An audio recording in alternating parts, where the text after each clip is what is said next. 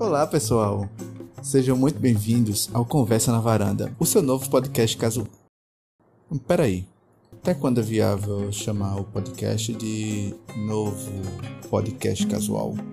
Porque, por enquanto, na minha mente faz sentido, porque só depois de seis meses, meio que o podcast deixa de ser um fera, para virar uma espécie de bola, veterano, enfim, que já não é mais fera.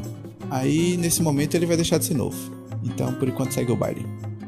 Meu nome é Felipe Holanda e eu serei o seu anfitrião em mais uma conversa descontraída, com algumas informações aqui e ali, muita piada interna e deixando aquela sensação que todo mundo vem comentar comigo quando ouve um episódio de que se sente de fato sentando numa varanda e conversando conosco.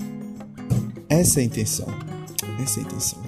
Eu quero que meus ouvintes se sintam tranquilos e sintonizados na vibe do episódio, imersos no assunto doidos para comentarem ou lançarem sua opinião.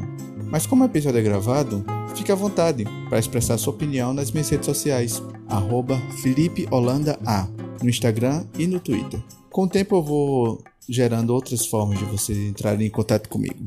Por sinal, eu acho que o episódio de hoje ele será perfeito, porque se a minha conversa com a convidada de hoje, pessoalmente, já renderia ótimos episódios, que agora seria diferente? Na verdade, sinceramente, eu nem sei como apresentar ela.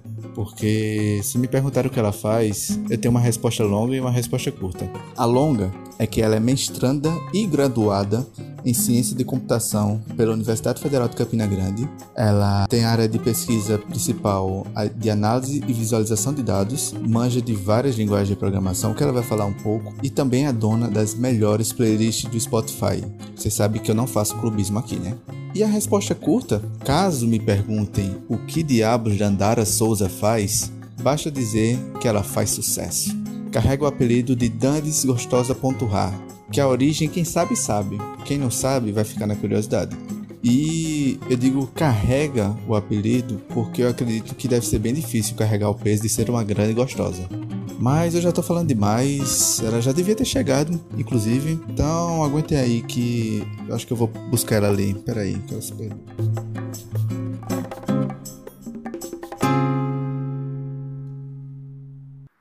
Então, Dandara, bem-vinda. Eu espero que você não tenha se perdido pelo caminho, você tenha encontrado com facilidade. Você que é uma pessoa super orientada, né?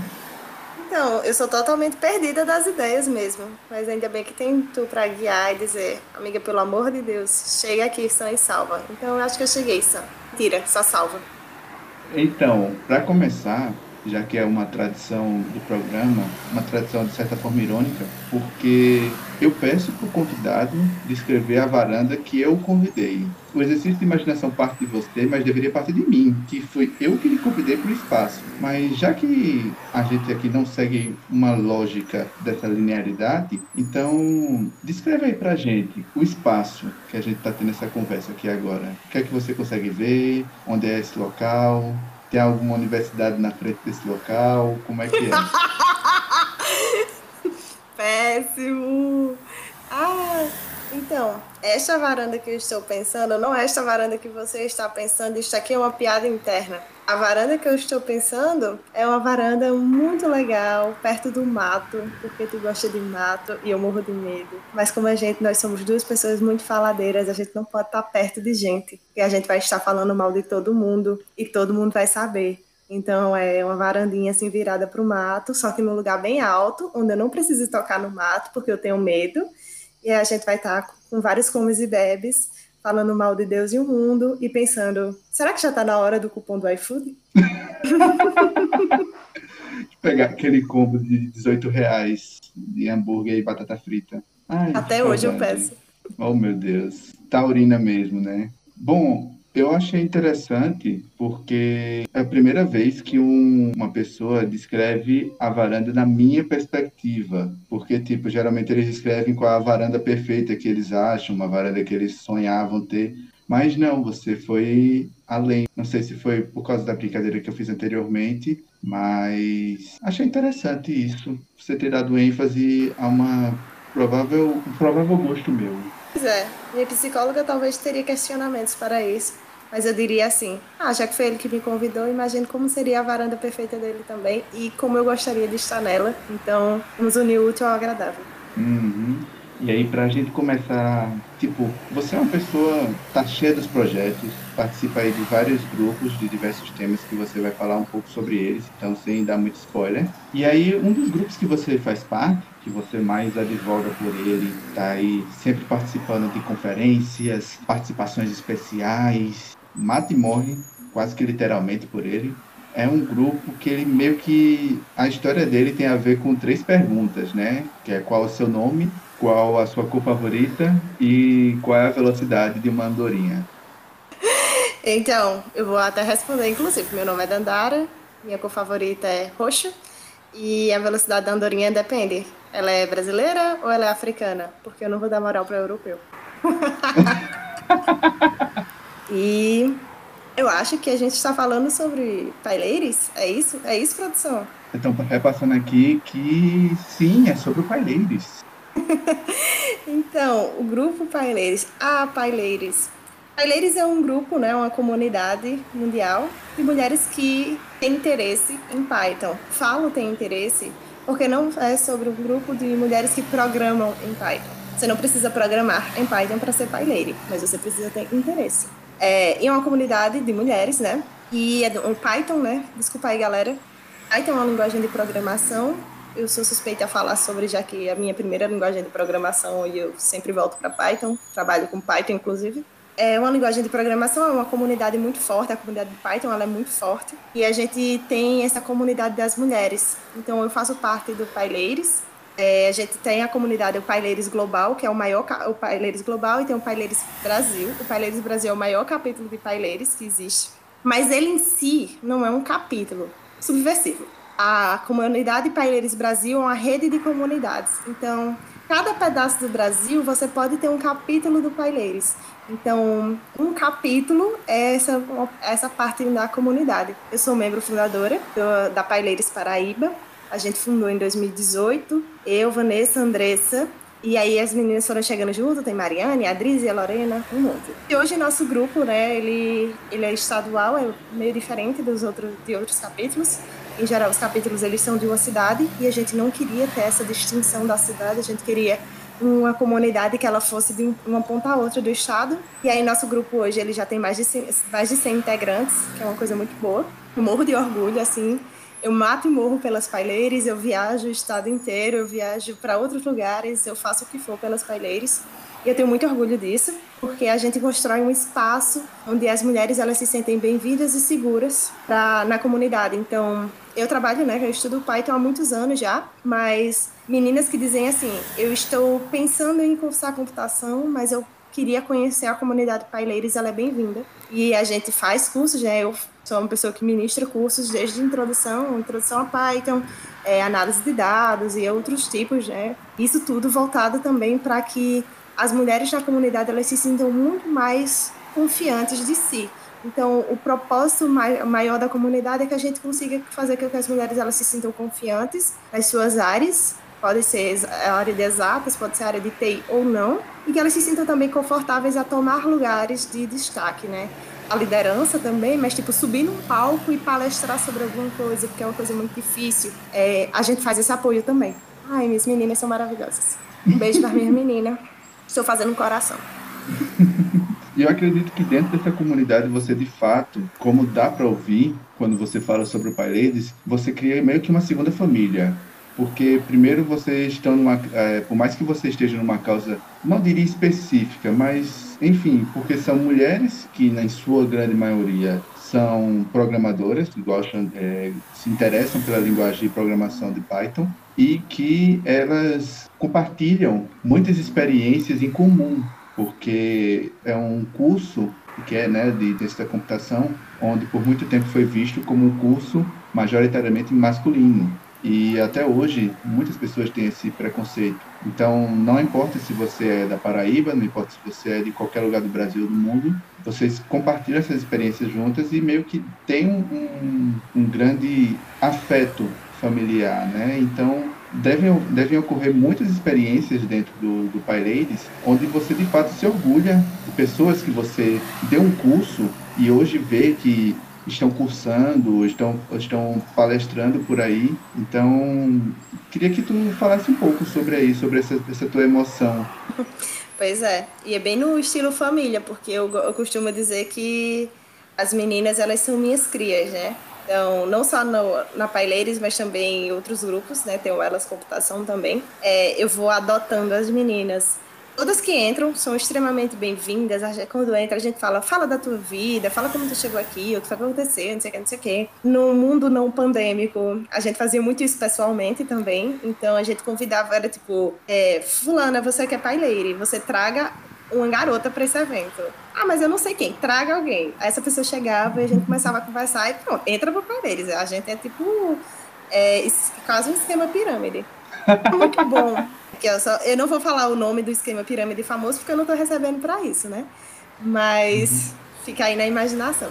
E aí, sobre como, como esse sentimento, né? Como fundadora, é muito engraçado você ver que aquele sonho de tipo, trocas de mensagem, quando a troca de mensagem deixa de ser num chat privado no WhatsApp, você recebe um e-mail da Paileiros, da Paileiros Global Oficial dizendo que o capítulo foi efetivado e se torna um grupo, né? Deixa de ser um chat privado para ser um grupo no WhatsApp. E aí você vai lá, tem, sei lá, 10 meninas, você já fica, eita, gente tá crescendo. E aí vai começando, vai começando, e vai começando, e vai alguém, e do nada, em algum momento alguém chega e fala, nem é no grupo, na, no mundo afora, alguém chega e fala, ah, tu é Dandara da Pai Ladies? Aí eu fico, nossa, já famosa pela Pai Ladies, isso me dá um orgulho demais. E também quando a gente, esse sentimento, né, eu, quando a gente dá um curso, e aí, a gente sabe que o curso por si só, um curso de Python introdutório, por exemplo, é, vamos lá, uma turma de 20, 30 meninas. E aí, se uma delas decidir que quer continuar a programar, é uma vitória já pra gente. E aí, tipo, quando alguém pega, chega assim e fala: Nossa, Dandara, eu fiz isso inspirado naquele curso que tu deu. Ou eu decidi começar a estudar mais Python porque em algum momento é, a gente se cruzou, a gente teve uma palestra, teve um evento com, a, com que me abriu os olhos e eu quis fazer isso dá um orgulho, porque tudo que a gente faz, a gente não, a gente lucra absolutamente nada. Tem basicamente o portal da transparência da Paileire sobre contas e não existe lucro pra gente. Se a gente cobra por algum curso, é único e exclusivamente porque a gente precisa para fazer a ida, por exemplo, ah, eu em Campina Grande vou dar um curso em Cajazeiras. Ah, então, se eu tenho que fazer isso, infelizmente eu não tenho verba, pois eu sou mestranda e mestranda não ganha uma bolsa tão boa. E aí, em geral, faz, ah, vamos cobrar, sei lá, 5, 10 reais o curso. Mas se alguém convidar e custear isso, então a gente faz o curso todo de graça. Porque a gente faz isso tudo exclusivamente pela comunidade. Porque a gente precisa de uma comunidade forte para que o que minha geração passou quando ela entrou em computação, o que a minha geração passou quando ela começou, conheceu o mundo da programação, que é um mundo que nem sempre é, é receptivo, eu não quero que isso aconteça com as outras gerações. Então a gente faz tudo isso para que, pra que a próxima geração tenha um ambiente muito melhor e que ela continue fazendo isso para que a outra geração e a outra e a outra. Por quê? Computação é um ambiente majoritariamente masculino hoje, mas a computação, a programação nasceu de uma mulher, né? Ada Lovelace, primeira programadora, a primeira pessoa a programar era mulher. E antes, muitos, muitos anos atrás, programação era coisa de mulher. Capitalismo selvagem e afins vira volta homens no mercado. Então, assim, primeiro que programação não existe nenhuma, nenhuma área do mundo que seja para um gênero. Então, a gente precisa retomar esse espaço, retomar o espaço que era nosso mas que não, mas que foi tirado de nós e que está sendo uma forma muito hostil, né, para a gente conseguir de volta. Mas isso é para todas as minorias, né?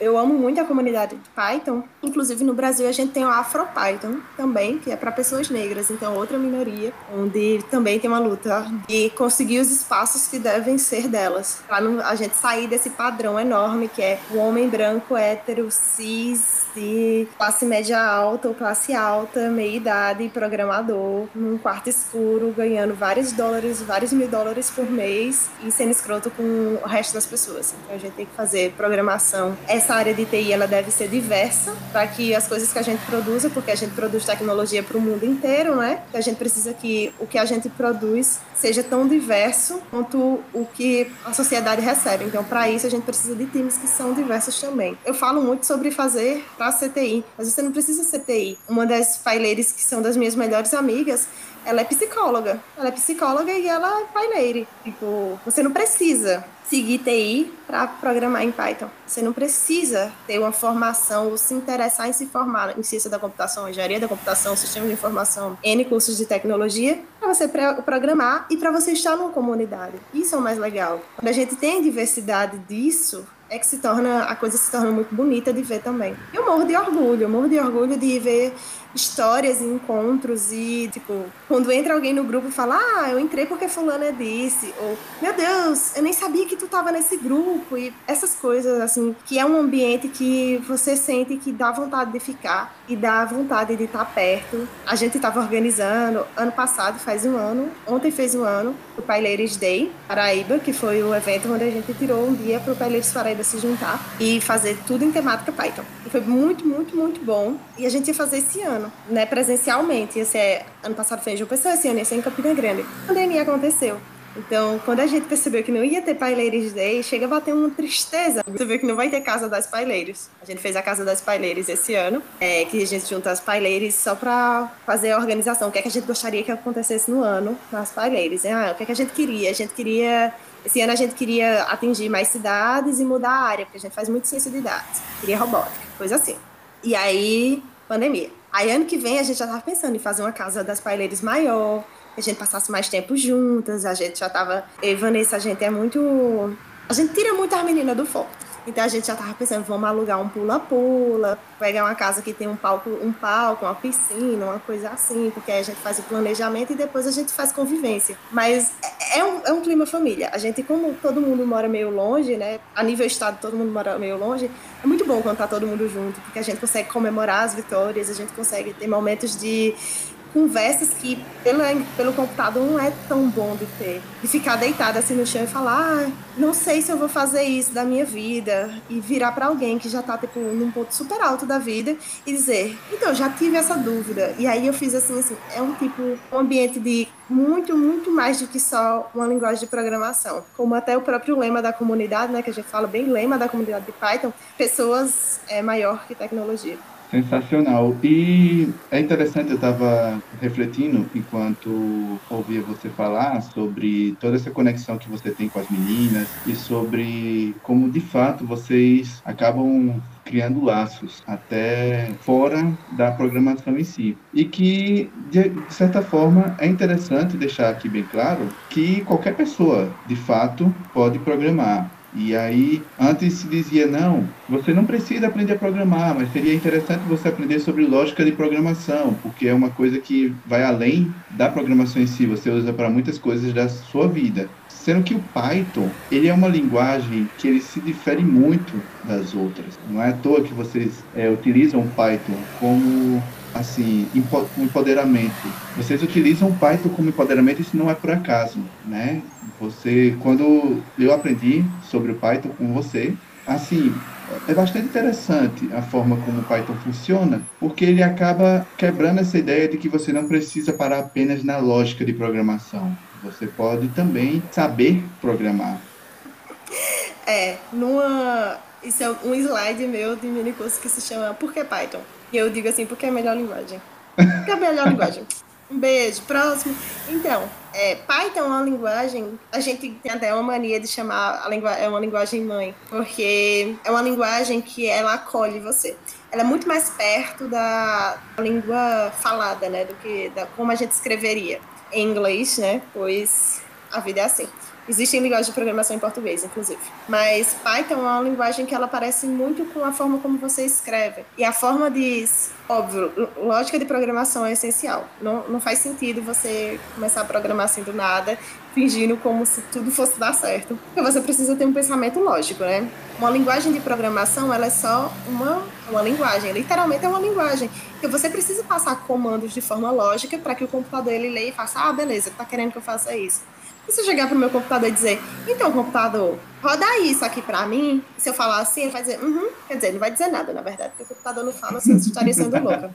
Mas se eu chegar pro computador e dizer assim, e escrever no meu prompt, né, aquela caixinha preta onde o povo digita código e parece hacker, se eu escrever um código, é, coisa do Matrix, é, se eu escrever um código e tal, assim, tipo, é, print alguma coisa, um print em Python, print em outras linguagens também, né? É, menos em Java, Java sempre escreve maior as coisas. É, é uma boa criticar Java, mas assim, eu aprendi, eu entendo Java, ok. Eu escrevo print, tipo, print, entre aspas, meu nome. Aí ele vai retornar para mim, assim, meu nome. Ele não vai retornar Dandara, porque ele, ele retorna exatamente o que está escrito ali. Então você vai nessa lógica, você aprende a lógica. Python é muito bom para essa linguagem de iniciação, porque você é, você não precisa ficar estressado com a sintaxe. A sintaxe de Python é muito boa. Além disso, é, Python é uma linguagem muito completa no sentido de bibliotecas por ser uma linguagem onde o desenvolvimento open source, e aí você vai me dizer, Dandara, o que é open source? Open source é código aberto, então as pessoas elas podem chegar e escrever alguma coisa, uma biblioteca, e dizer assim, tá bom, use. Aí você vai me perguntar, Dandara, o que é uma biblioteca? Uma biblioteca é você não reinventar a roda. Como, por exemplo, Python existe uma biblioteca para a parte matemática, porque eu não preciso ficar escrevendo 800 vezes o que é a definição de fórmula. Eu posso só chamar e dizer, eu quero aplicar essa fórmula. Eu quero aplicar a fórmula da raiz quadrada. Eu não preciso escrever o que é uma raiz quadrada. Então, como tem muito muito apoio da galera de fora, né? A galera, a galera que escreve em Python, ela contribui muito para que Python cresça. Então é uma, é uma linguagem que tem várias bibliotecas, você tem muita coisa. Meu, meus professores de programação diriam que é muita coisa de mão beijada. Isso é muito bom, porque você não precisa se preocupar com os pormenores. Além disso, para a área que, assim, a área que eu acabei puxando, né, que é a área de ciência de dados, Python é muito bom, porque tem, uma, tem um poder muito, um poder computacional bom para você fazer modelos, modelos de predição, assunto do momento, né, que é a aprendizagem de máquina, que é será que as máquinas vão dominar o mundo, essas coisas do tipo, aprende com Python, aí você domina a máquina e ela, quando dominar o mundo, você dominou o mundo de certa forma. Coisa meio pique cérebro também, isso aí. Mas, ah, eu sou muito engraçadinha às vezes. Mas, tipo, é muito bom, porque você olha e, tipo, eu gosto de visualização de dados. E Python pega e me oferece uma biblioteca de visualização de dados que eu preciso que eu digo assim, ah, naquela minha tabela de dados, pega X e diz que é isso, pega, ou pega isso e diz que é X, pega isso e diz que é Y, e aí ele faz, tá bom, em que, que tipo de gráfico? Ah, um gráfico de linha. É pronto, ele coloca lá. Eu não preciso fazer uma coisa muito estressante. Isso é bom. É muito bom quando você pega para pessoas iniciantes, porque ela não vai ter o medo daquele código enorme, 800 linhas que faz tipo só imprimir uma coisa na sua tela. E também é muito bom para você que já é intermediário para avançado, porque você não precisa se estressar em reinventar a roda, porque tem um monte de gente que já está fazendo bibliotecas que vão ser fáceis para você utilizar. Então, bibliotecas de modelos de predição de dados, modelos de inferência, coisas desse tipo já estão lá. Você só aplica no seu contexto. Isso é muito bom. E isso vai para todas as áreas. Tipo, qualquer área que você pensar, área de tecnologia, existe uma biblioteca de Python que resolve. Eu garanto isso é um processo empático enorme, né? É uma coisa que realmente você está subindo algumas escadas que alguém teve essa preocupação em construir também. Envolve muita empatia e, com certeza, vontade de fazer com que essa grande comunidade cada vez mais cresça. Assim, é uma causa muito nobre. Então, meio que dá uma justificativa, dá um, dá um norte para a gente entender o porquê de vocês, assim, se preocuparem muito com o progresso do outro, sabe? Porque, de alguma forma, quando você inicia na programação, quando você inicia principalmente a a programar em Python, você também teve muita ajuda de pessoas que vieram antes de você para lhe ajudar e para lhe dar alguns códigos, como você mesmo disse, seus professores dizem, de mãos beijadas. Então, porque Exatamente. tem partes tem partes dessa experiência que apenas é, vai inventar uma coisa de alguma forma. Você vai, com aquilo que já tem, já existe, criar uma coisa nova que pode acabar sendo acrescentada nessas bibliotecas. Então, Exatamente. é uma coisa bem lucrativa no final das contas, porque você não vai ter pessoas de diferentes gerações fazendo o mesmo procedimento, o mesmo exercício, não, já está tudo disponível ali e de alguma forma vejo que isso faz o Python ser muito diferente das outras ferramentas, né? Não sei se outras ferramentas utilizam essa mesma experiência tão forte como o Python. Não, 100% estaria mentindo se dissesse que não. Tipo, por exemplo, em JavaScript, uma das bibliotecas, tipo, uma das bibliotecas de visualização que eu mais gostei de trabalhar, uma biblioteca que foi desenvolvida pela Uber. Então, tipo, uma empresa, ela desenvolve, ela mostra, ela coloca isso pra galera. Mas eu sou totalmente enviesada pela comunidade Python, porque acabo que eu não entro tanto nas outras, eu participei de eventos de outras comunidades, tipo o R Ladies, né, que são as mulheres que programam em R. É, já pensei em formar ou puxar um, um, grupo aqui na Paraíba, que a gente ia chamar de R Boyzinhas, então um dia talvez a gente faça isso. R Ladies, né, velho? O Pai Ladies se manteve Pai Ladies porque o nome é bom, mas R Ladies a gente dava pra mudar pra um R Boyzinhas aqui, ó, aqui, aqui. Assim, ó. É, assim. Aí eu conheço outras comunidades, conheço essa, essas visões, só que ainda assim é, eu me sinto muito mais confortável na comunidade Python e eu vejo que isso é um sentimento também que eu vejo em outras mulheres também. Mas de forma geral, assim, eu posso dizer que várias linguagens de programação, as grandes linguagens de programação, elas vão ter comunidades. E aí vão ter comunidades, a comunidade geral e uma comunidade de mulheres que programam nessa linguagem.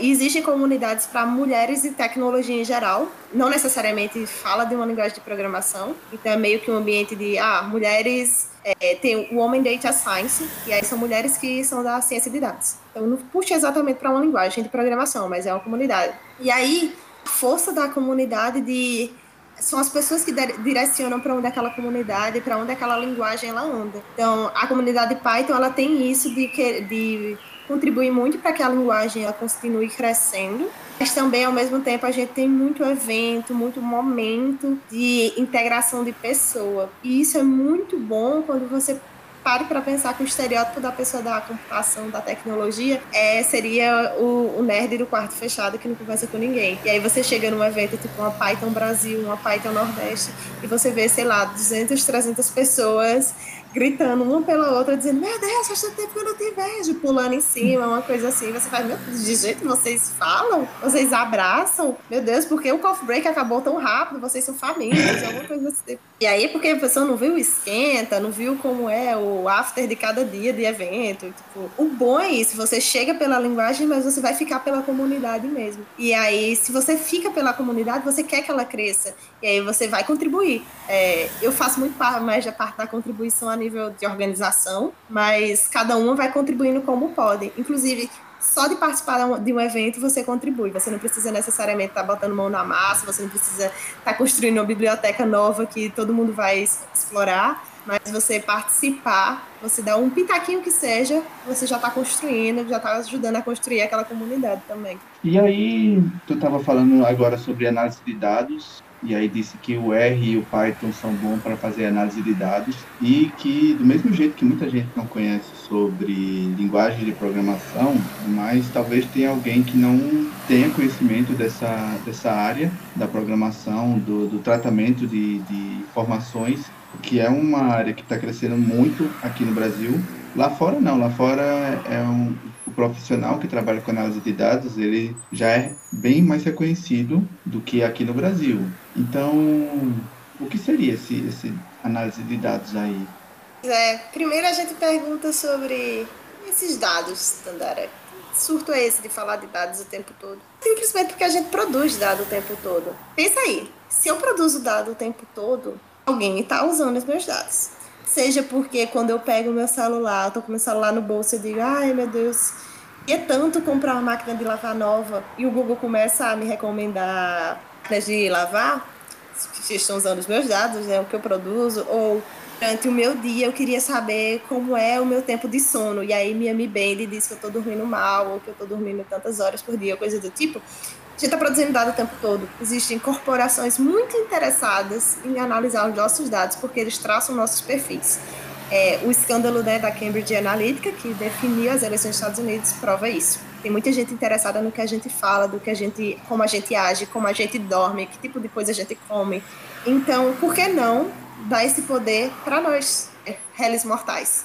Então, ensinar análise de dados é ensinar as pessoas a pegar uma base de dados, que nada, entre aspas, nada mais é do que uma grande tabela, tirar ideias daquilo. Como, por exemplo, a, a análise de dados que eu fiz logo no começo era tipo, como é, como são as notas de uma, da minha série favorita pelo IMDB.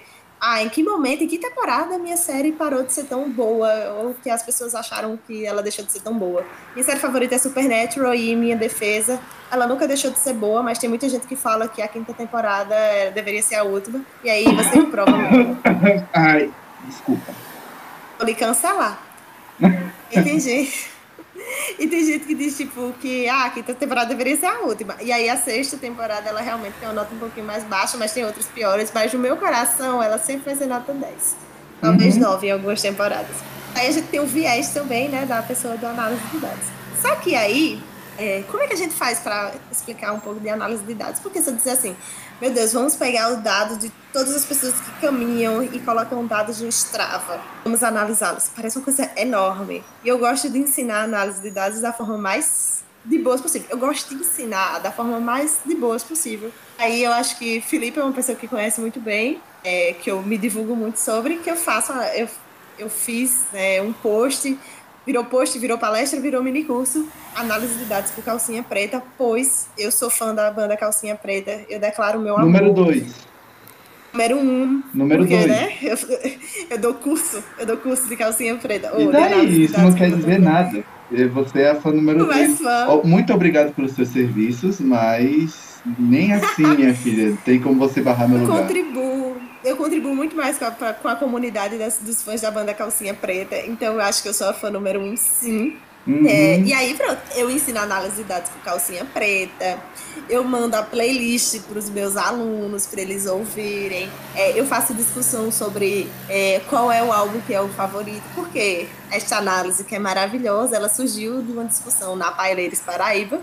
Lorena colocou, Lorena das integrantes, né, na Paireiros também, colocou lá um top 5 músicas de calcinha preta e a gente fez, ah, o quê? Não, não, não, não. Todo mundo começou a discutir.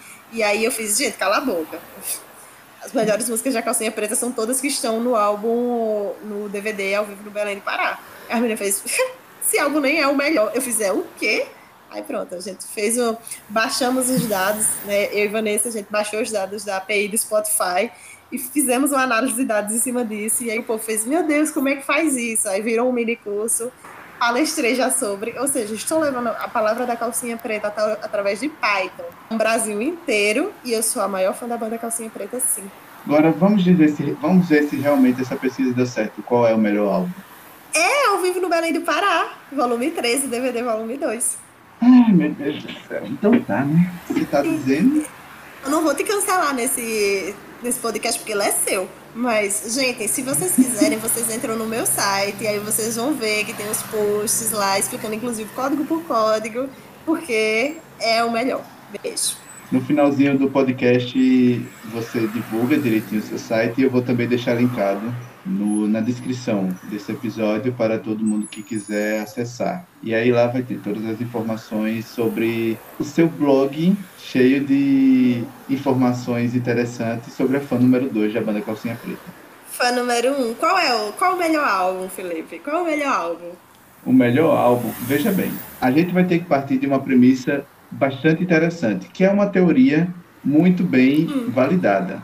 Toda banda de sucesso já teve um álbum gravado em Recife. Sim, mas isso não quer dizer que o álbum é o melhor. O de Saia Rodada mas... no Chevrolet Hall e, e, no Chevrolet Hall é o melhor álbum da Saia Rodada, sim, mas não é o de Calcinha Preta. O de Calypso também é maravilhoso. Magníficos é outro também. Por exemplo. Cavaleiros do Forró o melhor, o melhor show de Cavaleiros do Forró é em João Pessoa. É, aí eu não tenho o que opinar sobre. Vendo? Em Cavaleiros do Forró, porque eu não sou o fã número um de Cavaleiros do Forró. Você não é fã número um de calcinha preta, só eu. Eu posso colocar. Se a gente fizer um- um- um uma distinção de gênero, eu ainda posso aceitar isso. Você é fã, a fã número um e eu sou o fã número um. Aí tudo bem, a gente, ó, tudo certo. A gente vai entrar aqui. Eu vou jogar aqui um aprendizado que eu tive com você. Eu vou botar a culpa no signo. É, eu sou taurina, eu sou teimosa. Eu nunca vou aceitar que eu não sou a fã número um. Então, vamos, vamos para um pequeno break aqui. A gente vai ter uma pequena discussão, uma treta no, no privado. Vamos pausar um pouquinho a gravação. Daqui a duas horas a gente volta, beleza? Ou não, porque a gente acabou de se bloquear em todas as redes sociais. Ai, ai. Bom, voltando. Tá, mas. Não, mas então, a gente pode entrar num consenso de dizer que minha playlist de forró é a melhor. Ah, com certeza. E também vou A minha deixar playlist linkado. é a outra playlist, que é de músicas brasileiras com versão gringa. Ah, maravilhosa também. Que por sinal eu dei uma olhada nela ultimamente e você tá precisando atualizar porque tem algumas músicas que saíram do, do catálogo da- do Spotify.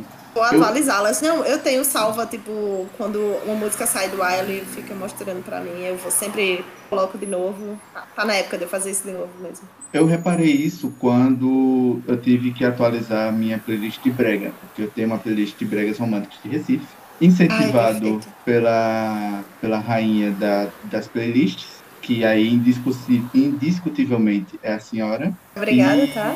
E assim, já fazendo uma pequena propaganda, um pequeno merchan da minha playlist, são bregas românticos de Recife, aquele brega maroto é, para você dançar o, o ralabucho, bate-coxa, e, e que eu tenho uma grande crítica ao senhor Spotify, já publicando isso para todo mundo ouvir, que ele é, eu tenho uma grande crítica ao Spotify, porque ele o Spotify não é o melhor local para você fazer uma playlist de brega perfeita, porque falta muita música. É, O repertório deles de YouTube. brega recifense é, pois é, tem que fazer pelo YouTube. O repertório deles é muito desatualizado. Por exemplo, mal tem, mal tem música da banda Kitara, não tem da, da Companhia da Verdade, Lapada. nossa. Eita, Não caralho. tem. Mas é foda, não. Não, é, eu tenho uma playlist. Eu fiz uma playlist no YouTube. Eu fiz uma playlist no YouTube que é clipes nordestinos com história. Porque eu amo que clipe de forró das antigas e clipe desses brega de hoje é tudo com essa encenação. Priscila Senna, musa do Calypso do meu coração. Ela é uma atriz, não tem um clipe dela que não tem uma história, que ela não encena, que não sei o que, não sei o que. E eu amo tanto que eu fiz uma playlist e aí tem os, os forrozão das antigas, que tem os clipes que é acanalhado, e esses, esses clipes mais de brega romântico, que também tem muita história. E aí tem um monte de. que você tem que esperar, tipo, sair um álbum ao vivo. no Spotify pra você escutar a música, porque não existe a música versão estúdio no Spotify, é horrível. Pois é. Reclamação, inclusive, é uma reclamação importante aqui, inclusive, sobre banda Calcinha Preta. Não tem Paulinha no Spotify. Tipo, como assim não tem Paulinha no Spotify? Caramba, Vendo? Você não é fã número um, eu sabia sei. disso, eu sabia disso. Eu estou, Uma vez por estou, mês eu reclamo no Twitter. eu estou pedindo surpresa por educação, mas eu sabia disso. Claro que eu sabia. É. Eu constatei no dia que, que, que devia estar lá, Paulinha, e não tava lá, não tava. Não, eu coloquei. É, porque a playlist de, bre- de músicas brasileiras com versões gringas, ela surgiu porque eu descobri que Planeta de Cores é uma versão, né? Não é a música original. E eu fiz, meu Deus, meu mundo caiu. Aí eu coloquei as- a, música e eu fiz, vou começar a botar as outras. E aí eu botei Hoje à Noite, né? Hoje à Noite Alone, de calcinha Uhum. preta, e fiz, vou botar Paulinha. Fiz. Porque antigamente eu já tinha percebido que não tinha, mas eu pensava que era tipo um lapso meu. Que eu tava escrevendo errado, que devia estar escrito de outro jeito, ou não sei o que, não sei o que. Mas aí eu fui e decidi olhar todas as músicas da Calcinha Preta e não tem Paulinho nisso. Horrível. Tá aí, essa é outra crítica à senhora Calcinha Preta e o senhor Spotify, que coloquem isso pra ontem. Tá, amigos, vamos xingar muito no Twitter e pedir aí, arroba calcinha preta, arroba Spotify BR, pra que coloque esse link e faça uma população feliz durante uma pandemia e um governo de extrema-direita burra. Exatamente. Perfeito. Hashtag militei, vamos subir uma hashtag em protesto. Hashtag Paulinha no Spotify.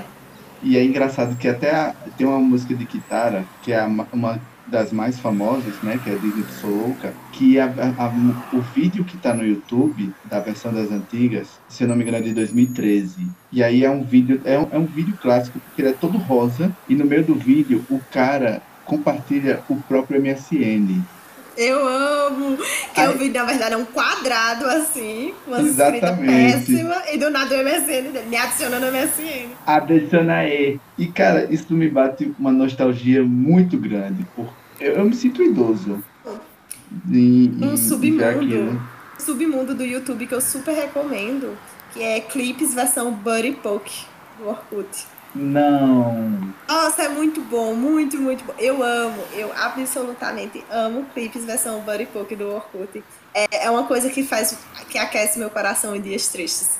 É muito engraçado. Tem tipo de daquelas duplas de sertanejo, de música em inglês, tem de tudo, de tudo. Tem Kuduro, Kuduro versão Buddy Poke, enfim, várias.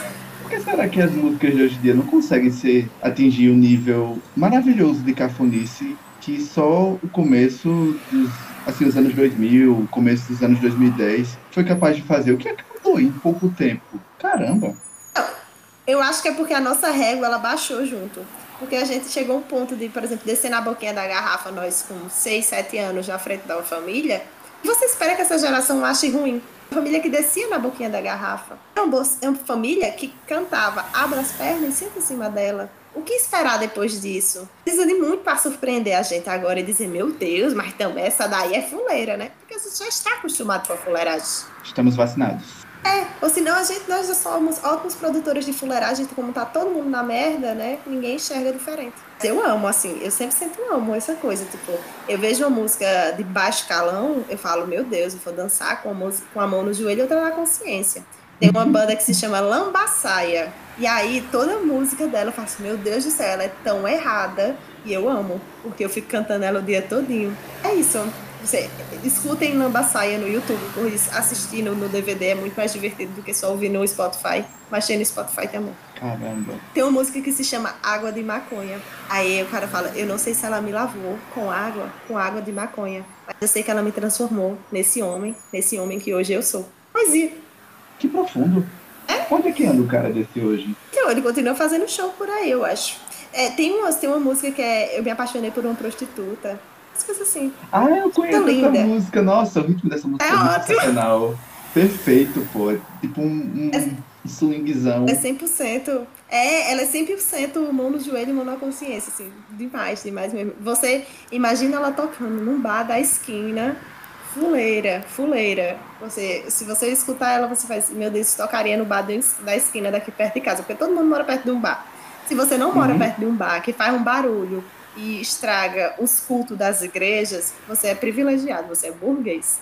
Principalmente se você mora longe de uma igreja. Aí é que você é privilegiado mesmo. É, no caso, na minha rua tem três igrejas, então. Né? Competição. Fazer o É uma, é uma rinha de igrejas. É uma rinha de culto tinha de culto, sim, pior que é muito real. Porque antigamente tinha um culto na, na da esquina e na da outra esquina eles começavam tipo um brechó. Aí era uma gritaria e era muito engraçado. Teve, teve uma vez, é, eu tenho o meu Twitter, né, que vocês vão conhecer, porque vai me divulgar, mas eu tenho outro Twitter que ele é extremamente só pessoas muito perto e aí eu estava, eu fiz uma mini tour do dia que teve na igreja uma espécie de exorcismo e a galera tava gritando muito. E aí esse exorcismo teve de ser parado porque o vizinho começou a botar um brega funk nas alturas do lado da igreja. Eu acho que o demônio dele assim fez, eu não acredito nisso não. Dá, também dá, vou ficar aqui não. Eu fiquei, minha Mas... gente, é errado eu rir disso. Claro que não. Veja bem, o vizinho tentou ajudar. Porque se ele coloca um brega nas alturas, aí é que o demônio sai mesmo. Ele vai curtir o brega. Ele olha e fala assim, minha gente, onde é que tá rolando esse brega pra eu ir? Porque aqui não tá rolando não, só tá jogando umas águas, um negócio estranho. Eu quero ir dançar. E aí, onde é que é isso aí, pelo amor de Deus? Esse só sai no instante. Ele queria ajudar. Às vezes, boas ações são mal interpretadas. ah, eu vi hoje uma mensagem que eu vi no Inspira Não Pira, que é um, um projeto, uma organização muito legal, que é de dois conhecidos meus. E aí era assim, a males é, nunca vi isso de há males que vem para o bem. Os meus males só vieram para os males mesmo. E, meu Deus, é muito real. Mas, assim, nesse caso foi males que veio para o bem, mas os meus males sempre vieram para males mesmo. Ai, que interessante. A gente tava falando sobre o que mesmo? Mais um dia que a gente devaneia. Pois, meus jovens, meus caros varanders, porque hum. não sei se o Felipe já colocou o nome no fã-clube dele, mas varanders. É... Felipe é uma pessoa que ele simplesmente sai voando, assim. E aí ele começa, ele vai para uma trilha aleatória e demora para voltar. O Geminiano, que é uma pessoa muito faladeira. E aí eu sou uma pessoa muito faladeira também. Então eu sempre vou nessa trilha. E aí a gente sempre se perde e fica. Realmente é, não sei. E eu já. Eu até disse pra você que teve um amigo meu que eu perguntei se ele tinha ouvido o podcast, ele disse que achou estranho porque o podcast não tinha uma linearidade. Então, mas assim, é complicado porque eu não sou uma pessoa que preza pela linearidade. Ok, a gente falou sobre um assunto, concluiu sobre ele, mas, cara, se surgir um assunto melhor, a gente emburaca ele, exatamente, emburaca, e vê no que vai dar. Isso é o que é interessante. Então, o filho não tem é. como. O fruto não cai tão longe da árvore assim. Então, peço desculpas desde já, porque aqui a gente não tem compromisso com a linearidade do negócio. Amigo, e que qualquer coisa. Desculpa gente... o quê? Hum. Desculpa não, você diga assim, se você não está gostando, você pega, abra seu bloco de notas, escreva toda a sua reclamação, salve, feche e jogue na lixeira. Perfeito. Amo. Dandara Coach. Não, não tô metida com droga ainda não. Ah, tá. Ou não que eu vá me meter aí. também, por causa ainda. Então eu não estou metida com drogas, ponto. nervosa com essas coisas. A Polícia Federal. É, vai que eles ouvam o seu episódio depois aí e distorçam suas palavras. Ai, amigo, mas olha que fama. Ia ser Departamento da Polícia Federal, o povo ouvindo teu podcast. Gostasse? Será que tem algum, gente? Algum advogado online? Algum advogado online, por favor? Se alguém tiver aí, fala comigo, porque acho que talvez eu vá precisar de ajuda. Interage com a gente, manda, manda e-mail pra gente. Eu acho que eu vou criar um e-mail só para esses, esses, esses casos onde a gente fala alguma coisa suspeita. Seria interessante a gente ter essas informações, já ter esses contatos. É, de, de então, fãs. resguardo. É, outra coisa aí que deveria acontecer nesse podcast era uma coisa meio que pra ir de histórias. Você colocar aí, galera, uma história que você gostaria de ser contada. Porque, por exemplo, eu gosto muito de quê? eu gosto, você gosta também, de falar da vida alheia. Então, imagina aí, alguém, tu fala, tu chega e fala, então, abri uma caixa no meu Instagram e falar esse dia que descobri que foram corno. A gente vai chegar e vai falar, mentira, como foi essa história de ser corno? A pessoa dizer, ah, menina, desde que eu tinha começado um namoro é, com essa pessoa, essa pessoa vivia saindo, ia no bar e tal, e eu descobri que ela, ele ficava dando em cima das boizinhas, não sei o que, ficava brigando com o povo, é, quando não ficava com ele e tal. Assim, tem, isso aqui é um exemplo totalmente inverídico. Mas seria uma ótima história que a gente poderia ficar fofocando sobre. Claro, com certeza. Porque seria bastante interessante aqui a gente poder falar. Mas a gente com certeza manteria a anonimidade né, do, do indivíduo. História que anota nas ideias, é interessante. E. Tá vendo? Minha gente, é... manda história de chifre que eu quero ouvir. É, uma das coisas que a, o podcast acaba pecando nisso, que é uma das melhores partes de uma conversa na varanda, e que infelizmente a gente não pode lançar aqui a torta e a direito, é a informalidade da fofoca. Porque é dizer o nome. não há nada. Oi? Dizer o nome da fofoca. A gente não pode dizer o nome da fofoca. Não, é verdade. A gente não pode dizer, por exemplo, não pode queimar fulaninho. Por exemplo, um, é. uma namorada de um amigo que morava comigo que levava chifre à torta à direita. A gente não pode falar o nome dela aqui. A gente tem que botar um sinônimo. a gente não pode falar de. Vamos pensar no nome, a gente tem que pensar no nome. A gente pode. Um, um apelido. Aqui. É. Tipo o quê? Tipo a boia. Boa. É um bom apelido. A boia. Por que boia? Feminino é de boi? o boi tem chifre, a gente não pode chamar de vaca, a gente chama de boia. É verdade, porque vaca é uma expressão machista. Exatamente. Pobre, a bichinha já leva chifre, ainda vai ser vítima do machismo. Mas não pode, de jeito nenhum. Então, a gente acaba perdendo muito nesse aspecto, porque a gente fica doido para soltar uma fofoca, para trazer um pouco mais de veracidade de uma conversa na varanda, bem dizer, porque sempre rola uma fofoca, sempre rola um, um, uma queimação, porque não tem nada melhor para traçar e uma amizade, ou então conhecer uma pessoa, do que encontrar um ponto em comum para poder falar mal. Pois é. Você me explicou há muito tempo atrás sobre quais são os pilares de um relacionamento, você esqueceu de botar fofoca lá. Tava em comunicação, mas fofoca em si é um pilar muito maior. Exatamente. Ah, esse, esse, essa historinha é perfeita. A pessoa que me ensinou ela, eu acabei adaptando, ela disse que não gosta de ouvir podcast porque podcast é como se fosse um programa de rádio onde as pessoas falam besteira. Ela disse, é isso mesmo. Eu achei a descrição mais perfeita. Ideal. Você possível. acertou. É, é, exatamente isso. Então não tem. É, é bom que os meus ouvintes, as pessoas que me escutam, eles já estão muito bem encaminhados na proposta do, do programa, porque eu trago informação, trago, mas não espere que o resto do programa seja uma coisa informativa, porque talvez não possa ser. A gente está aqui há 15 minutos falando sobre o programa, o que é incrível, é maravilhoso. Meta. é um meta-programa. É o programa que fala dele. Exatamente. Perfeito. Sensacional. E. Pois é. Então fica aí a ideia para o criador do, do Conversa na Varanda, podcast maravilhoso, de inventar uma forma de trazer depoimentos pessoais de pessoas é. que queiram interagir, que queiram entrar nessa conversa de uma forma mais aprofundada. Ah. Manda sua história pra gente, que aí a gente mantém, pelo menos, a gente coloca um apelido legal para você, ou então você já, já insere esse apelido de alguma forma. A gente mantém a sua segurança, sua identidade é, preservada, a não ser que seja algum analista de dados que roube os seus Desculpa. dados, que pegue os seus dados e acabe descobrindo. Mas fora isso, ou fora um, um certo juiz político queira pegar seus dados, a gente não vai lançar não, de jeito nenhum.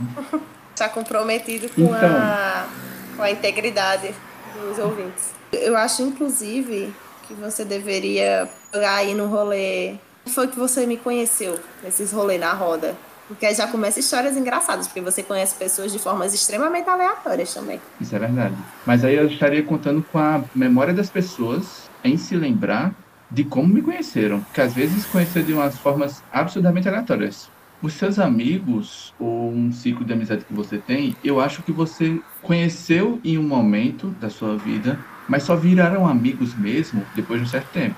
Porque não é, não é uma coisa que você chega assim, oi, a gente vai ser amigo para sempre. Então, aquele dia fica gravado como o dia em que vocês viraram amigos, tipo, tá ligado? Tipo, o 3 de outubro, pra quem é fã de Meninas Malvadas ou de Fullmetal. Exatamente. De Fullmetal Malvadas. É o único dia do ano onde fãs de. Qual seria o gênero de Meninas Malvadas? sensatos. Hã? Ô mulher, o gênero do filme. É um filme, sei lá, comédia, pop, romântica, alguma coisa aleatória. É. É o único dia do ano onde pessoas que curtem filmes de comédia romântica pop se unem com pessoas que assistem anime. Que é a melhor classe. Melhor é, classe que existe. Não, é não, é não. Que ódio é esse que você tem pela raça do, do, dos, dos animes? Você passou por algum trauma na sua vida? Vamos conversar sobre isso. Vamos fazer uma terapia, uma terapia aqui pública, com todo o perdão do uso do termo aos, aos psicólogos ouvintes, mas qual o seu, qual o seu problema com a classe? Não, não gosto do, da coisa do anime, é, não respeito. É, já tentaram me fazer assistir na base da barganha. Eu nunca terminei um anime. não deu certo de jeito nenhum, nem na, nem, nem na barganha. A pessoa, bem, a pessoa era bem intencionada, pelo menos, né?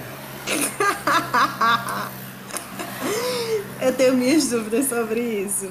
Mas anime é uma coisa que tem muitos episódios. E para mim, uma coisa com muitos episódios só é uma novela. Assisto uma novela. Grey's Anatomy é o que? É uma novela de sucesso que atravessa Nossa. gerações, uma malhação? Eu assisto Grey's Anatomy também. Então, Grey's Anatomy é uma malhação. Você pode pensar, Grey's Anatomy é uma malhação de médicos. E que já deveria ter acabado há muito tempo. Qual malhação? Igual malhação. Perfeito. Mas anime é perfeito, pô. É melhor do que série, porque a maioria dos episódios de, de anime são 20 minutos. Então você não precisa você gastar. série de 20 minutos? Geralmente são de comédia. Você não pode se divertir, não? Você tem que ser sério numa série o tempo todo? Mas Isso. aí não são todos os é. animes.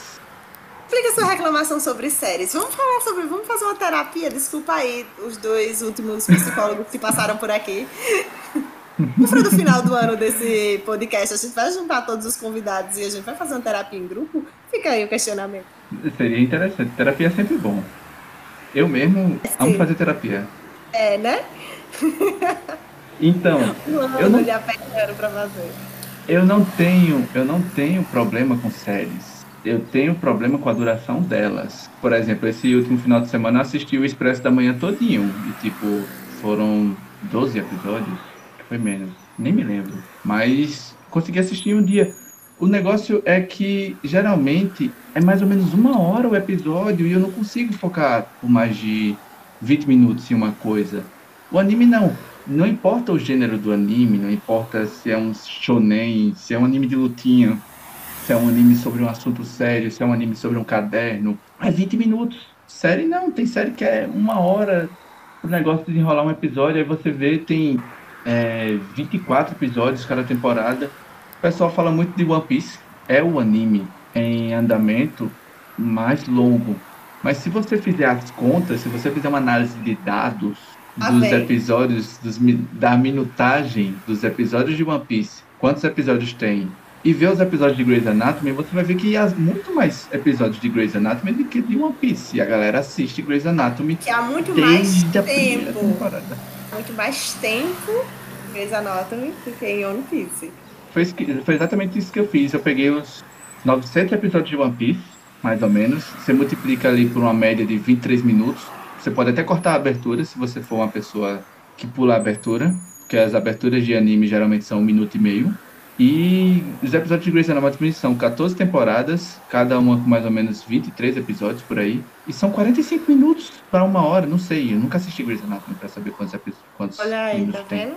Mas é muito louco. E tem gente que reassiste. Não, é, é muito tipo, longo é tipo... para você, porque você não consegue prestar atenção em uma coisa que tem mais de 20 minutos. É eterno. É eterno. Nossa. Não. E tem gente que repete, tipo, repete o erro e assiste de novo. Como, velho? Não sei como isso é possível. É. Mas tudo bem, né? Eu tenho como defender essas pessoas. Eu sou a pessoa que reassiste Supernatural, então. Ideia assim. Tá vendo? Então, no final de tudo, a gente não pode julgar ninguém, né? Quem sou eu para julgar? No final de falar mal de Deus e o mundo. Mas quem sou eu para julgar? Quem sou eu para julgar quem assiste série? E quem é você para julgar quem assiste anime, né? Não? Pois é, né? Eu não tenho nada contra otakus, tenho até amigos que são. Eu, assim, eu só não. Realmente, assim, se um dia tivesse filho, eu não queria que fosse, né? Porque eu não acho que é uma coisa que Deus criou de verdade. Como é que eu vou explicar para um filho meu que existe otaku? Tipo. Eu vou explicar para um filho meu que tem gente que fica assistindo um anime de uma criança entrando num buraco. Isso aí não é coisa normal. Ai, meu Deus, esse anime é, é, é maravilhoso. Eu, eu até, até saí do personagem aqui, me desculpa. eu sabia que eu ia pegar na ferida esse momento. É, é, é maravilhoso esse anime, eu, eu recomendaria para todo mundo. Então vamos deixar dessa, dessa rixa de lado e vamos falar sobre uma coisa que já falamos de algumas referências e que estamos morrendo de saudade. É a sua segunda paixão, o seu segundo amor, né? De duas paixões, dois amores, que é o forró. Menino, o medo que... que eu tive agora do que tu ia falar, socorro. Tu achou que eu ia falar sobre o quê, Danara? Não sei, que tu começou a sua outra paixão, menino, pelo amor de Deus. então, obviamente você já disse que tem dentro do curso de computação suas referências e seu objeto de trabalho voltado às suas raízes. E dentro dessas suas raízes está o forró, obviamente, que não poderia ficar de fora. Por você ser de Campina Grande, e existe essa rixa entre Caruaru e Campina Grande, na qual eu não opino, eu é? me abstenho, eu me abstenho dessa treta, é? Porque pelo seguinte motivo de, eu vou explicar. Todo pernambucano, quando nasce, ele assina um termo, um contrato, ele, ele, ele tira um, um pouco de sangue do polegar dele e fazem assinar um contrato. E aí é, é, que nem Pokémon. Ao longo da vida você tem que honrar a cidade que você nasceu, o estado que você nasceu, e inclusive quem é, é, gosta de futebol tem que escolher entre os três iniciais, que é Santa Cruz, Náutico e Esporte. Hum. Então, aí você, você pode trocar de time, desde que sejam de Pernambuco e tudo mais. Você tem, jura honrar sua, seu estado acima de tudo, é sua pátria, é o seu país. Hum. E aí existe essa, essa discussão sobre qual cidade seria que de alguma forma teria o melhor São João do mundo. Eu, eu me abstenho, porque o meu bairrismo, hum. O meu contrato que eu assinei no dia que eu nasci, não me permite dar a resposta, porque, sabe, uhum. eu, eu, eu posso ser preso. Alô, PF novamente, alô, advogados, eu não quero ser preso, uhum. mas voltando, né? Que você já está aí me julgando pelos olhos, é, esperando a resposta que eu ia dar.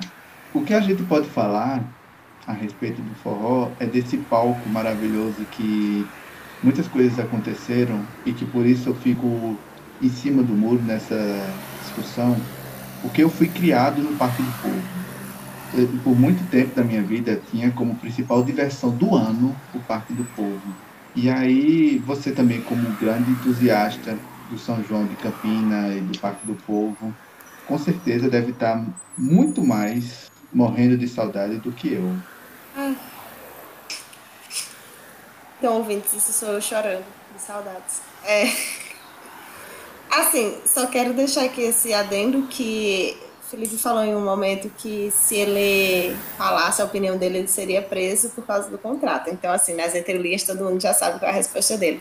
É, e aí, seguindo né, sobre o maior e o melhor São João do mundo, que é o de Campina Grande, eu não entendo essa ideia de que existe discussão quando é uma coisa que é indiscutível. É, nossa. Tenho, nossa, é muita saudade, mas é muita saudade, tipo, não necessariamente do Parque do Povo. Do Parque do Povo, sim, porque, tipo, todo ano você está ali em abril, março, por aí, você já fica na expectativa de quem é que vai estar tá no show, quem é que vai estar tá no palco.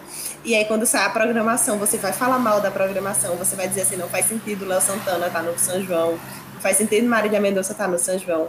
É, esse ano a abertura ia ser calcinha preta, então tipo, ia ser incrível. Calcinha preta e Flávio José, então ia ser perfeito todo um sonho construído, porque a pessoa que mora numa cidade que é voltada para o São João, ela vive pensando, como é que vai ser em junho. Não necessariamente porque você vai para o Parque do Povo, mas pelo, pela bagunça. Porque você sai, final de semana, todo canto, tem todo canto, vai ter algum rolezinho junino. Então, tem programa junino, tem de São João, tem tipo comer canjica, assim. Você sabe que junho chegou porque você ia tomar café da manhã e sua canjica. Uma pamonhinha com um cafezinho, uma coisa assim. Então, eu, enquanto uma mulher taurina, sinto muita falta disso coisa da comida junina. do milho, do churrasco aleatório, porque ali, ó, você chega no São João, é milho, todas as comidas, todas as variações de comida de milho possíveis, um churrasco, aqui em casa é um rolê quase Natal, então vai ter uma lasanha, vai ter um rubacão, vai ter tipo um frango assado, tudo isso na mesma noite. Então, para mim, isso é um paraíso. E aí você faz isso tudo e ainda fica jogando bomba nas costas dos irmãos, é, pulando fogueira. uma coisa saudável, uma coisa que constrói um relacionamento familiar. Você vai, tipo, seus amigos, você vai, sai visitando a casa dos seus amigos, que tudo também tá tendo festa. Então você sai comendo na casa dos outros também. É, você bota aqueles forrozão das antigas, que em geral o povo é, só escuta nessa época. Você vai no centro da cidade e tá tocando em algum canto, vai ter um trio de forró numa calçada. É, vai ter uma pessoa que provavelmente ela não já está muito bem nas ideias, que ela já está puxando outra pessoa para dançar na frente do trio, de meio-dia no sábado, no centro da cidade. Então, tipo, é um clima muito bom. E o clima, tipo, fica, fica muito desse sentimento. Não existe, não existe roqueiro, não existe funkeiro, não existe nada disso quando toca Mastros com Leite. Um toco magníficos. Não existe, você tá com a sua blusinha de CDC e aí você está chorando, dizendo: Vem que eu te quero, amor. Eu sempre fui e sou o seu verdadeiro amor. Não existe. Perfeito. A união de todas as tribos. O São João é a união de todas as tribos. E isso é incrível. E é muito bom. E assim, dá uma saudade enorme. Playlist de forró é bem isso, para ter esse sentimento do São João, para você, porque chega assim, junho é forró, milho, cabelo podre, cheira de fumaça, porque não adianta você lavar o cabelo, em qualquer momento você vai pegar, você vai passar por um canto, estão fazendo uma fogueira, e seu cabelo vai ficar podre. É ver banderola em todo canto. Em época de Copa, é banderola verde e amarela com alguma coisa, tipo, esse ano é o Hexa, alguma coisa assim. É uma grande mentira. Nunca, nunca veio o Hexa. ilusão.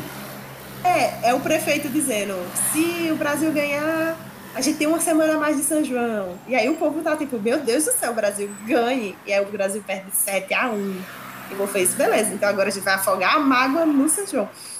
É, isso. é feita aquela, aquela loja que fez a promoção de se o Brasil fosse campeão ia vender TV por um real. Nossa. E eu só queria ressaltar para os ouvintes que não são do eixo Paraíba-Pernambuco, não são acostumados com o São João daqui, são 30 dias de festa, tá? É, não é assim, tipo, 30 dias e são, ah, são quatro finais de semana. Não. Segunda-feira, banda. Terça-feira, banda. Quarta-feira, banda. Quinta-feira, um padre. Por quê? Ninguém entende, mas tem que pegar essa parte aí também católica. Sexta-feira, banda. Sábado, banda. Não sei o quê. Chega no, na outra semana, um pastor, uma coisa. Tem, tem que ter esse rolê. Tem um rolê gospel também, porque aí a gente se cura dos pecados e parte para pecar mais de novo no São João.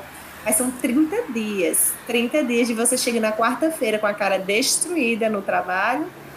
O seu chefe também está com a cara destruída porque ele também estava no São João. Porque provavelmente era alguma banda assim. E é o povo tudo. É, fulano, tu vai? Fulano, tu vai? É quem hoje? Eu vou. É quem? Nem sabe quem é, mas vou. Vou sim. Passa lá em casa antes, tá bom. A gente passa na tua casa, aí a gente vai pra para Nilson e de Nilson a gente desce para o Parque do Povo. Nilson é o bar daqui que todo mundo vai para Nilson também. Então, tipo, é um grande rolê. Você encontra pessoas que você. Definitivamente, o São João é um lugar onde você vai encontrar pessoas que você diria: a única pessoa que eu não quero encontrar é Fulano. Quando você chega na fila, Fulano está na sua frente. E aí você tem que passar Exatamente. 30 minutos da fila com Fulano na sua frente. Ai, é horrível, mas tão bom. Saudade. Você encontra todo mundo de Campina, bem dizer lá gente que você não quer ver, gente que você quer ver, gente que você achava que tinha sumido já da sua vida e acaba voltando. E por mais perrengue que você passe, assim, por mais que seus pés no final da noite estejam calejando, ou que você pegue o bacural de duas e meia na integração para voltar para casa e poder acordar cedo no dia seguinte, porque a sua vida não para. Então, você que é universitário, você tem prova e no dia anterior tem aviões, então ou você assiste o show de aviões ou toma no cu, ou então você falta e vai estudar para a prova, mas que de alguma forma há meio que uma alienação coletiva dentro da cidade e há uma sintonia em que é só você olhar para a pessoa, no fundo do olhar dela, que você consegue ler os dizeres assim: partiu PP? muito real, muito real mesmo. Porque, no fundo, os olhos de todo cidadão em Campina Grande, no, no São João, em junho, ele está transparecendo partiu o PP e a resposta é sempre um sim. Um amanhã eu vou. Ou senão, quem é que vai tocar hoje? Porque tem a galera, né? Eu sou da galera que olha assim e faz. Eu só vou enfrentar a dor e o sofrimento se valer muito a pena. Tipo, calcinha preta, definitivamente sim. Ai, saudades. Meu Deus, todo, todas as minhas frases aqui, elas, ela pode ser terminada em ai, saudades. Só pra gente não especificar muito, porque existe toda uma cultura de quem convive no Parque do Povo, né? Tem toda uma linguagem, tem todo o local onde você fica ali no, no, no palco, o ambiente onde você uh, escolhe ficar, meio que diz muito sobre você. Você que é uma grande entusiasta dos testes do BuzzFeed, poderia muito bem fazer um teste é, perguntando sobre que tipo de pessoa você é, baseado no local onde você escolhe ficar no Parque do Povo. Porque é dividido por, por regiões ali, por seções, né? Tem inclusive é, é uma festa tão universal, né? Que tem até um espaço para quem não gosta muito de forró. Ainda assim, vai para o Parque do Povo ir curtir um Tenebra, dar uma olhadinha nos velhos dançando nas ilhas de forró, você que é um entusiasta do forró pé de serra mais clássico, e ou, se caso você uhum. queira dançar forró sem ser sem levar tanto empurrão assim, É, tem toda uma linguagem ali. É, é, eu tô falando isso, mas eu também tô morrendo de saudade. pois, não, pois é, tipo, tem toda uma, uma coisa. Eu já pensei em um teste de BuzzFeed que é quem é você no PP. Aí a primeira pergunta é onde você fica. Aí depois é você chega sozinho ou acompanhado. É, aí vai ter um, um do tipo assim, que tipo de bebida você bebe, que tipo de comida você come. Por ano, em quantas apresentações de quadrilha você vai? Eu amo ir para apresentação de quadrilha. Já desceu a tirolesa do iFood no PP? de fato, você descer a tirolesa do iFood já diz muito sobre você, porque você tem, você é regido de uma paciência, Vai esperar de uma força de vontade. Enorme. Exatamente, já diz muito sobre você. E as, as pessoas ainda pensam que o teste do BuzzFeed não é capaz de revelar coisas sobre você, mas é claro que revela. Com certeza, porque eu tenho certeza que o teste do BuzzFeed, o, o pessoal que faz teste no BuzzFeed tem todo um aparato psicológico para traçar o comportamento e a personalidade do indivíduo que está respondendo, com certeza. Tem algum teste do, do que especial que tu se sente bastante contemplada? Ai, eu amo testes do BuzzFeed, nossa, todos basicamente. Ah, eu gosto muito do, dos que envolvem comida. Que paixão de feira você. Será? Não é, não entendo muito bem não, mas tipo, que paixão de feira você. É, que, que tipo de massa eu sou. Nossa, eu amo. Qual, qual comida do café da manhã você eu amo essas coisas, assim. Eu me sinto muito bem contemplada. E aí, em geral, eu começo a fazer esses testes e eu peço comida. Não sei porquê. Isso não tem indicação nenhuma. Eu não consigo. Nenhuma. Não consigo encontrar uma linearidade nessa, nesse seu pensamento. Nossa, pensando bem, eu estou inclusive com fome agora. Então, já sabendo que você é uma pessoa super participativa nos seus trabalhos e é cheia dos projetos e tudo mais, se fosse deixar para falar sobre tudo detalhadamente seria outro podcast.